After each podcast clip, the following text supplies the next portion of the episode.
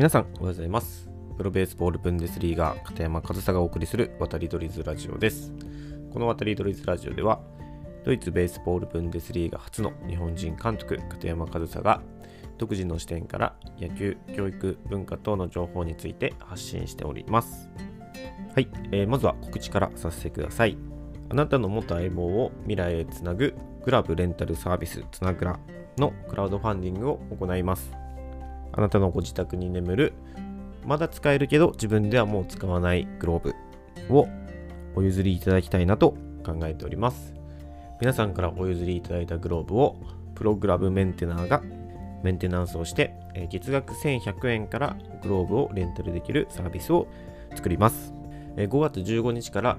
6月30日までの間にグローブを集めていきたいというふうに思っておりますので野球界の未来のためにどうぞご協力の方よろしくお願いいたします。はい。ということで今日も配信の方やっていきたいと思います。で、今日はですね、もうテーマをありましてですね、えー、機嫌を損ねた子供をコントロールする唯一の方法っていうテーマでお話ししていきたいと思います。え、僕はですねあのドイツでもそうですし日本でもあの個人レッスンという形でですね、えー、子供に野球を教える機会っていうのはあるんですね。でドイツではまあチームで教えてるんですけどでその時に前もお話したんですけどその子供のモチベーションを保つために有効な手段ということで競争を良くするんですよ。勝ち負けをつける。でその勝ち負けをつけるということ自体はですね、えっと、本当に子供のモチベーションにもつながりますし、それ自体すごくいいことなんですけど、まあデメリットがあるとすれば、その負けた方の子がね、ちょっと機嫌を損ねてしまうと。じゃあその機嫌を損ねてしまった子供を大人として、コーチとして、指導者としてどうコントロールしていくかっていう話をしていきたいと思います。ちなみに皆さんならどうしますか？機嫌を損ねた子供が目の前にいて、その子にどうアプローチしていきますか？ちょっと時間取りましょうかね、3秒くらい。はい。何かアイデア浮かんだでしょうか、まあ、3秒なんで、そのアイデアとか浮かぶ時間はなかったかもしれないですけど、そう、これどうやってコントロールするか。僕の答えは、えー、コントロールをしないという方法を取る。まあ、これは本当にそもそもなんですけど、まあ、人をコントロールしようっていう考えがまず間違いで、じゃあなんでこんなタイトルにしたんだっていう話ですけど、でもいるんですよ。指導者っていうのは、その、よくね、比喩されますけど、あの、選手を駒のように扱うというか、まあこれは結構悪い例えでよく言われると思うんですけど、でも実際いますよね。そう子供や選手をコントロールしようと。指導者の思い通りにいかないと怒るとか。まあそういう指導者って多いですよね。だから、その子供をコントロールしようとしている指導者っていうのが多いと感じていたので今日こうやってあえてね子供をコントロールする唯一の方法っていうタイトルで始めさせていただいたんですけど僕が持っている答えはコントロールをしないという方法です。じゃあ具体的にはどうするかということですよね。まあ具体的にはですね本当にシンプルに言うと、まあ、ほっとくんですよ。もう落ち着くまでほっとく。でもこのほっとくというのは無視するわけじゃないんですよね。機嫌が悪い子を無視するのではなくて別に機嫌が良かろうと悪かろうと普段通りに接するということです。まあ、具体例を出すとですね、僕が先日のレッスンをしていた子供たち2人いてですね、まあ、兄弟で受けてくれてるんですけど、まあその片方がですね、負けた時に、そのもう片方に向かってですね、いや、実際俺の方がいいし、うまいし、みたいな。ただ、ちょっとあいつのが運が良かっただけだから、点数は負けたけどヒットの数は俺の勝ちだし、みたいなことをですね、言ったりもするんですよ。で、まあその時に僕がどう答えるかというと、まあそうだねと。まあヒットは君の方が多いねと。でも、その勝ち負け、今日最初に決めたこの試合のルールの勝ち負けは点を取った方が勝ちだから、今日は彼の方が勝ちだよと。で、もちろん運もあったかもしれないけど、それは次試合をした時は君の方が運があるかもしれないと。運も実力のうちって言うしね。と、まあこんな感じですかね。別にその怒ってることに対して言うのではなく、その子の発言に対して間違ってるか間違ってないか、正しいか正しくないかっていうことを伝える。で僕はそれで十分だと思うんですよね。でそもそもですけど子供ってまだ成長過程で自分の感情をコントロールできないものなんですよ。それが普通なんです。でそうやって自分でコントロールできないものを人から押さえつけられるとその感情をコントロールするという術がもう身につかなくなっちゃうと思うんですよね。ね、負けて悔しい、怒っている、イライラ、うまくいかなくてイライラするっていうのはもうあって当たり前のことなんですけど、それをイライラするなとか、いちいち怒んなとか、そういうことを言ったってしょうがないじゃないですか。で、それはそう言われてからどうにかなるものじゃないと。むしろ、イライラしてる時にイライラすんなって言われたら、それはやっぱり余計イライラするじゃないですか。だからもうそれはもう自己処理するしかないんですよね。でもそれを自己処理する前にイライラ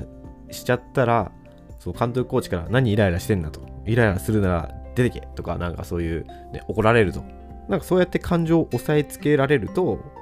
自分の感情と向き合えなくなっちゃうと思うんですよね。やっぱり自分の感情と向き合うことで、あ、今自分はイライラしていると。ちょっと深呼吸して落ち着こうとか、そういうふうに思っえるわけじゃないですか。でそうやって自分の感情をコントロールする術というのを身につけて大人になっていくんですよ。でもそうやって感情を押さえつけられると自分でコントロールできないから皆さんの周りにもいませんか？感情の起伏が激しくて不機嫌になって周りの人に気を使わす不機嫌ハラスメントの人なんか不機腹って言うらしいですねそういう人のことをそうやってその感情をコントロールする術を身につけてこないまま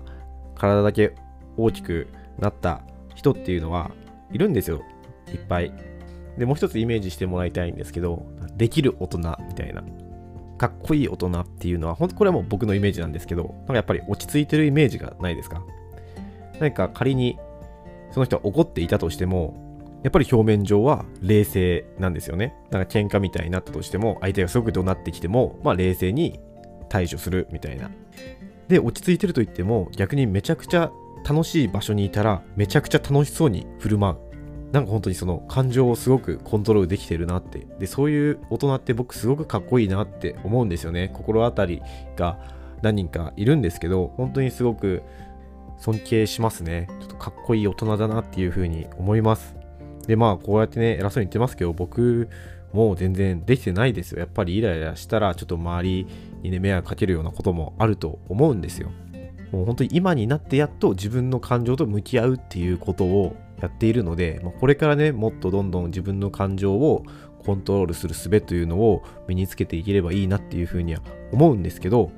でももうこれもトレーニングだと思うので、もう子供の時からできたらいいなっていうふうに思うんですよ。だからそれは大人がその不機嫌になっちゃった子供に対してしてあげるべきことっていうのは自分で落ち着くまでほっといてあげること。で、そのほっとくというのは決して無視するわけではなくて、もう普段通り接してあげる。でその人を傷つけたりとかね、してなければいいじゃないですか。まあ多少子供が不機嫌なくらい。ですごくイライラしてたら、その時に大人結構、僕もそうですけど、そうだったんですけど、やっぱりその時に結構いろいろ話をしてあげたいなって思うんですけど、でも感情が高ぶってる時って何言っても基本的に入ってこないじゃないですか。その時に真面目な顔した大人にどうこう言われても、ね、こっちは気持ち高ぶってるし、子供は。なんなら泣きわめいた後でちょっとなんか息も整ってないしみたいな時に話をされても全然入ってこないんですよね。だからその本当に伝えたいことっていうのはその落ち着いた時に伝えてあげた方がその子の、ね、耳とか頭に入ってくると思うんですよ。だから今日のタイトルである機嫌を損ねた子供をコントロールする唯一の方法というのはコントロールをしないこと。もう普段通り接してあげればいいんだと思います。で、そうやって子供が自分の感情と向き合う時間を作ってあげれればその中で子供たち自身が自分の感情をコントロールする術を身につけていくというふうに僕は思うので今日こういったタイトルでお話しさせていただきました。まあ僕も含めそうですけど今の大人はねなんか機嫌を損ねたりしたらやっぱり空気が悪くなるっていうふうに怒られたりとか自分の感情を押し殺すことが何か美徳とされていた部分もあると思うんですよ。だからそうやって育ってきた大人は同じように子供に感情を押し殺すことを求めたりとかその子供の感情を押さえつけたりっていうことをやってしまうと思うんですけどそれだともうずっと同じ人間が生まれ続けるわけじゃないですかその結果がさっきちょっと言ったその不機嫌ハラスメント不機ハって呼ばれる人がたくさんいるということだと思うんですよね。だから、やり方を変えないとね、僕たちが育ってきたやり方ではそういった不機嫌ハラスメントをしてしまう人がたくさんいるということは何か変えないと違う方法を試みないと同じことの繰り返しになってしまうのでこれは完全に僕個人の見解なんですけどもしいいなというふうに思っていただいたらそのね子供と接する時に参考にしてもらえたらいいなっていうふうに思います。はい、えー、今日も最後までお聴きいただきありがとうございました。片山和沙でした。